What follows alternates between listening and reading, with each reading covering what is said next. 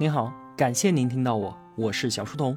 我的节目首发平台是在小书童频道微信公众号，小是知晓的小，在公众号里回复陪伴，可以添加我的个人微信，回复小店可以看到我亲手为您准备的最好的东西。小书童将常年相伴在您左右。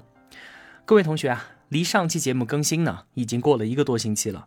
这段时间啊，我有点别的事情正在忙，所以呢，解读节目就耽误了几天，非常的抱歉。还请见谅，这是我们聊人类瘟疫的最后一期节目了。要回顾的呢，当然就是眼下的这一场新冠疫情。本期节目的内容主要来自于 CGTN，也就是中国国际电视台发布的一期面对海外观众的新冠纪录片，就叫做《中国战役记》。这次瘟疫当中啊，所发生的事情都是你我亲身经历过的。但是，当我们现在回过头去重新看当时所发生的一切的时候，还是颇有感触啊。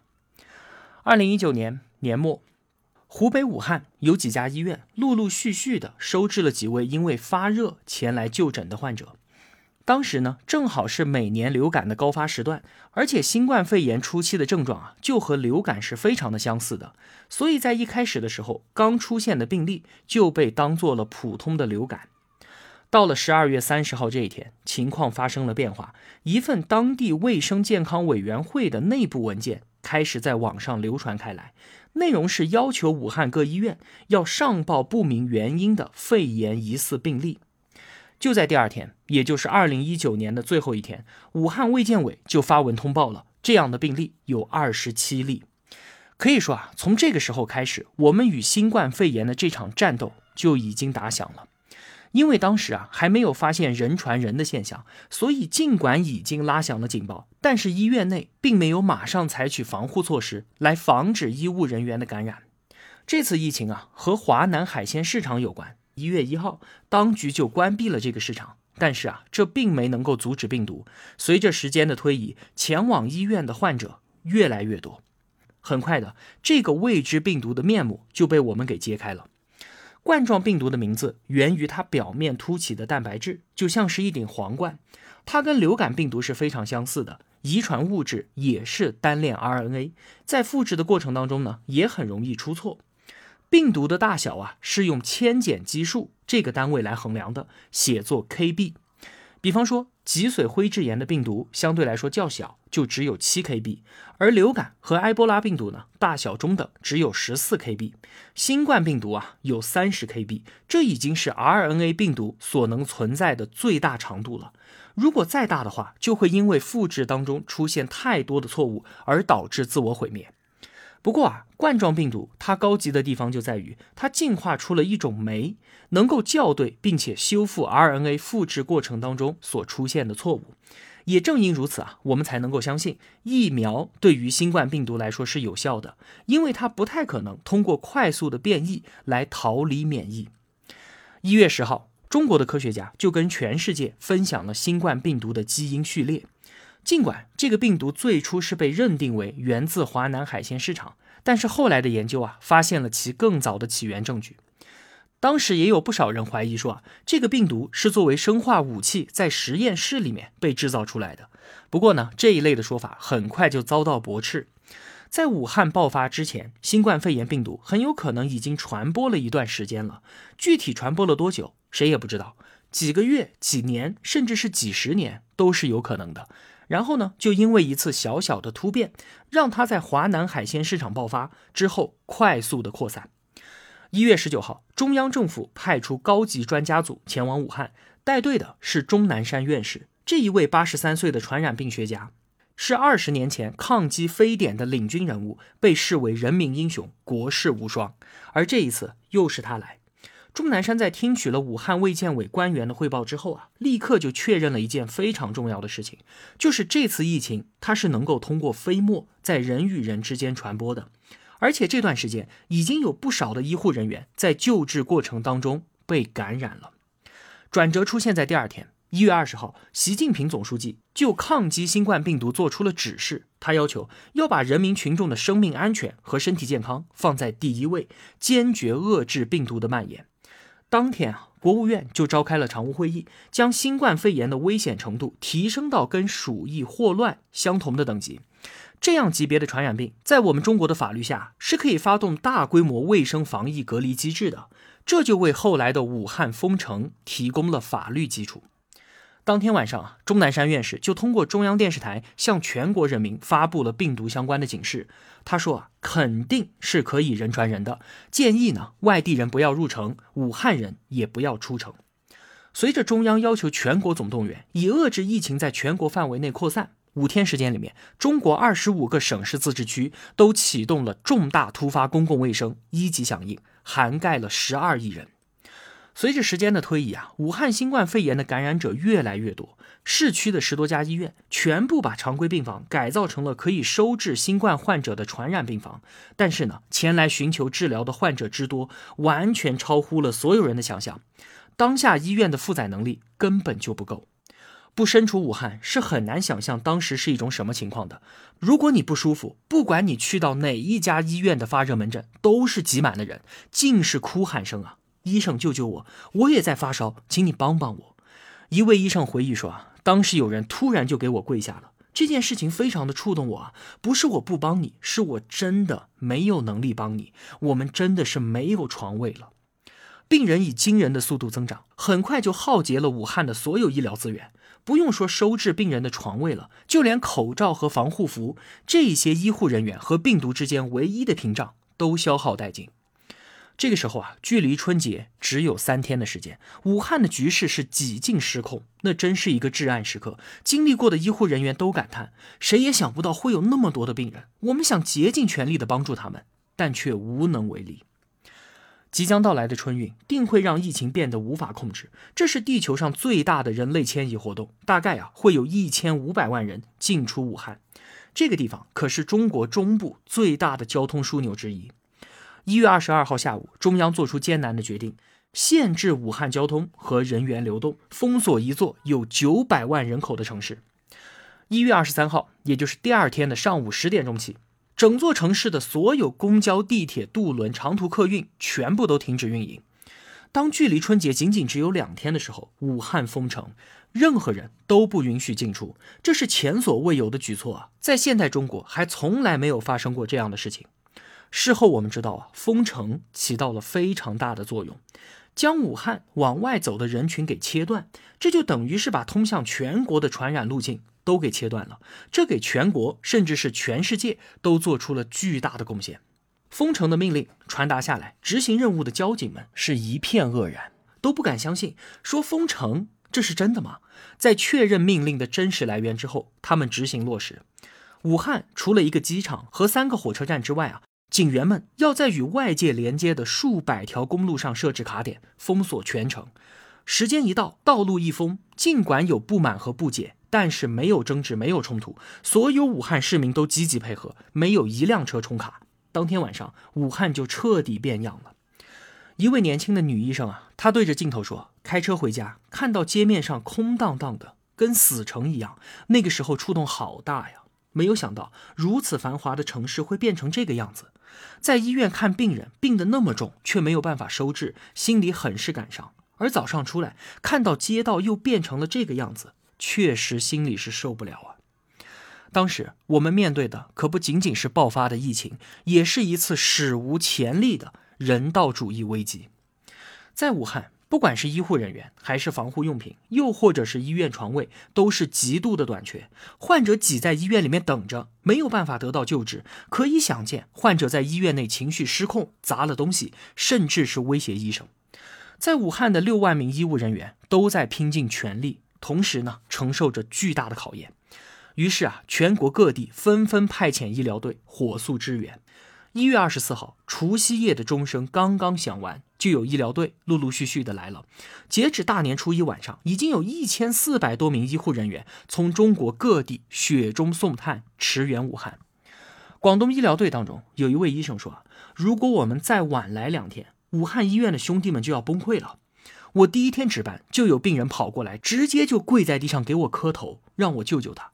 可想而知，武汉的医护人员承受了多大的压力。我亲眼看到医生护士就在医院里面突然情绪失控，抱头痛哭。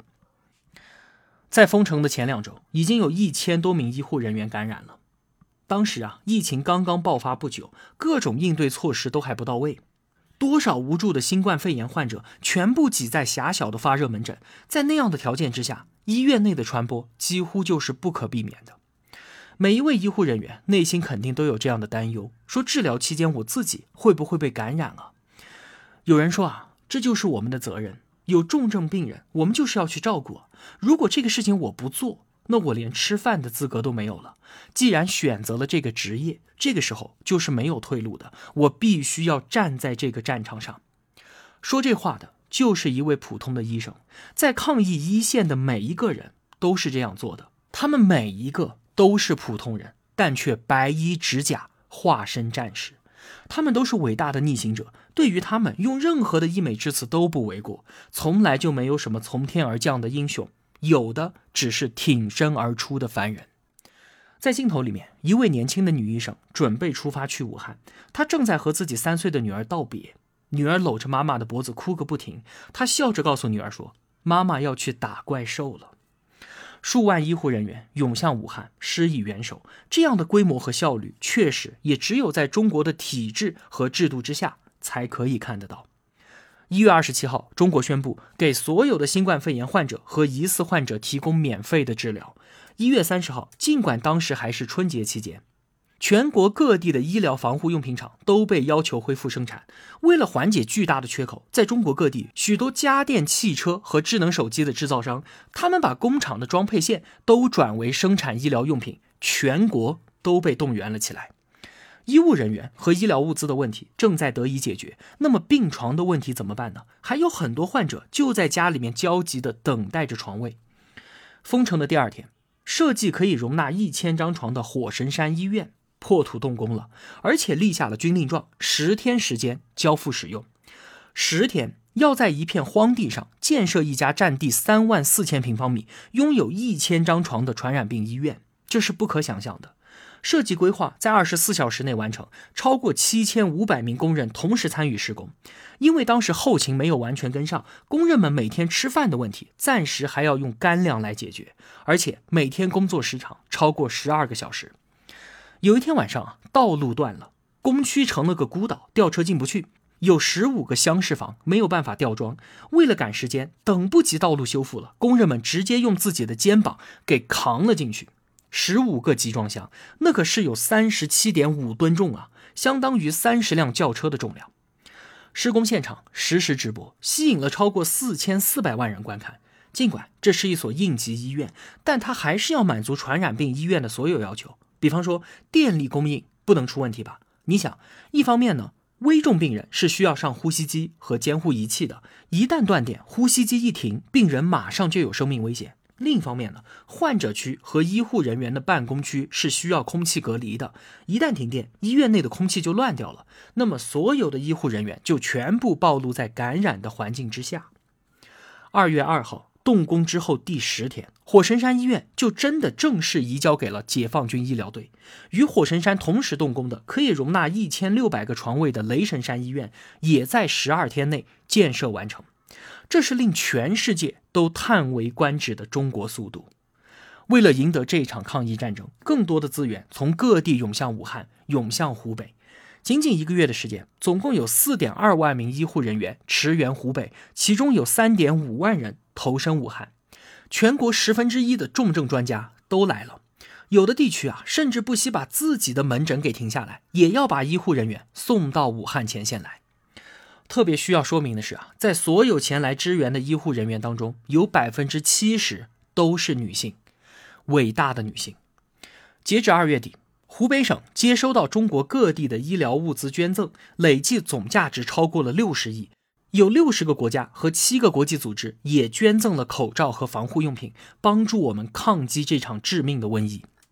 我特别有印象的是有两件事，一个是日本送来的医疗物资上面用汉字写着“山川异域，风月同天，加油中国”，另一个巴基斯坦，他们拿出了全国医院库存的所有口罩，全部都拿给我们了。这些雪中送炭的患难真情啊，懂得感恩的中国人都会铭记在心的。武汉封城两周之后，终于有好消息传来，湖北省以外地区的感染者数量呈下降趋势。但是呢，在武汉新发感染者的数量仍然在增加，最严重的时候每天新增三千多例。也就是说啊，要应对这些病人，每天都要建设三个火神山医院，病毒似乎势不可挡。当时的情况十分的危急，怎么办呢？于是把体育场、会议中心这一类的场所都改造成了方舱医院，用来收治轻症患者。这么一来，最大的作用就是能够把感染者与健康者隔离开来。这可是传染病防控当中非常重要的一步。到二月底的时候，总共开放了十六家方舱医院，提供了一万四千多张床位。那随着方舱医院收治轻症患者，重症病人呢就能够去到大型医院接受合规治疗了。为了彻底的切断社区传播，武汉执行了最最严格的社区隔离措施。有些群众啊会有意见，会有抱怨，甚至啊和社区工作人员因为隔离的事情发生争吵。镜头当中有一位大爷，就因为需要的生活物资没能及时送到，正在向社区工作人员发难。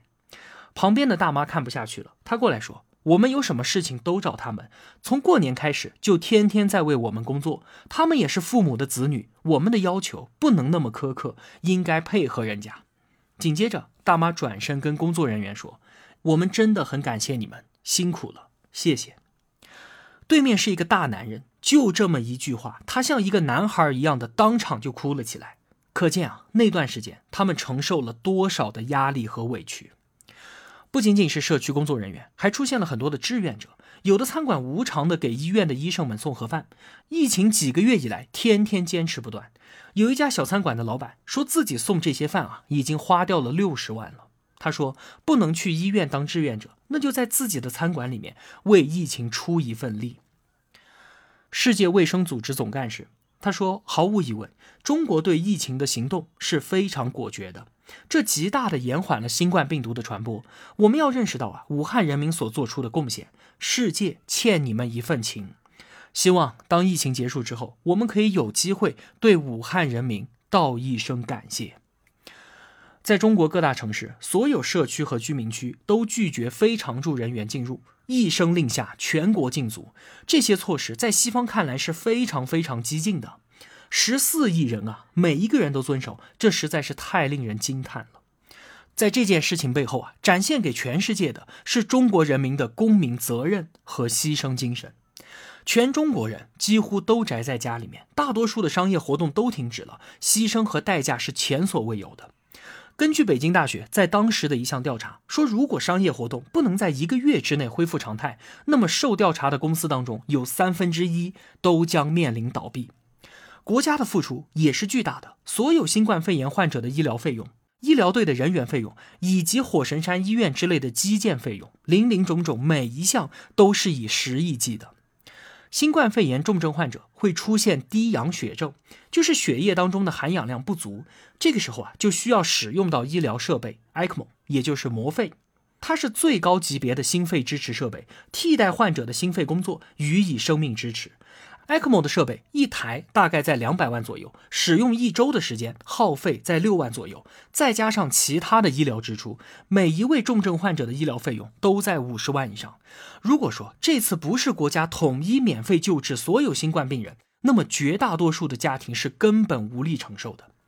我们可以想想看，有多少家庭将因这场疫情而家破人亡。在拯救他人生命的同时，在与病毒战斗的过程当中，有超过六十名医护人员献出了自己的生命。其中有一位叫做夏思思的年轻女医生，在救援的过程当中，她就被感染了，没有给家人留下一句话，就陷入了昏迷。之后呢，便再也没有醒过来。她被追授为新冠疫情防控烈士。她丈夫面对镜头，一边抽泣一边说。他们两个有一个两岁的孩子，到现在孩子也不知道妈妈去世了。每次孩子问起来的时候，我都说妈妈在上班，妈妈在加班。武汉封城一个月之后，进入三月份，新增感染病例降到了个位数，越来越多的省份和地区报告零感染。中国各地正在逐步的复工复产，但是呢，中国以外的局势迅速的恶化，除了南极洲之外，所有的大洲都出现了感染病例。疫情从我们中国爆发，可是到了最后，我们中国却成了疫情之下的诺亚方舟。随着疫情在全国的快速蔓延，外国医生纷纷向在武汉的中国医生们求助。在我们困难的时候啊，七十七个国家和十二个国际组织向我们伸出了援手。在新冠疫情蔓延到全球之后，感恩的中国人也不惜余力的向全世界回报善意。试剂盒、口罩、防护装备，中国政府向一百五十多个国家和地区捐赠了医疗用品。同时呢，数十个医疗队也应邀前往其他国家的疫情灾区提供帮助。三月十八号，武汉第一次出现零新增感染，越来越多的新冠肺炎患者康复出院。四月四号，中国悼念新冠肺炎疫情牺牲烈士和逝世同胞，全国默哀三分钟。这是第一次重大突发公共事件所引发的全国哀悼。四月八号，经过了七十六天之后，武汉。解封了，大街上又恢复了往日的景象。那段时间啊，所有人的心情都是一样的。同学们肯定记得，每天都在盼着疫情什么时候会好，每天都在盼望着手机新闻上新增感染数零的出现。武汉解封之后啊，小规模的疫情又在中国各个城市和地区出现，但是吸取了之前的经验之后，这些疫情都得到了迅速的应对和快速的平息。在二十一世纪踏入第三个十年之际，一场凶险的病毒，一场百年大疫，向全人类的生命和健康发起了野蛮挑衅。巍巍黄鹤楼见证了一个城市、一个国家、一个民族对于命运和前途的决然捍卫。长江一帆远，黄河九曲阔，晴川三万里，脊梁十四亿。这是一场中华民族的旷世搏杀，因其悲壮凝重，因其浩然卓绝。必将被民族历史所铭记。好了，关于人类瘟疫的这个话题啊，说到这里就全部结束了。那么接下来呢，我会去准备下一本书的解读。与此同时啊，下一张付费专辑也在制作过程当中了。这次的付费专辑啊，内容比较多，会有三十多期音频节目，应该很快就能和大家见面了。还请耐心的等我一段时间吧。之后想要听哪本书，可以在下面的评论区给我留言。虽然啊，不是每一条留言我都会回复，但是呢，每一条我都会看到的。好了，我是小书童，我在小书童频道与您不见不散。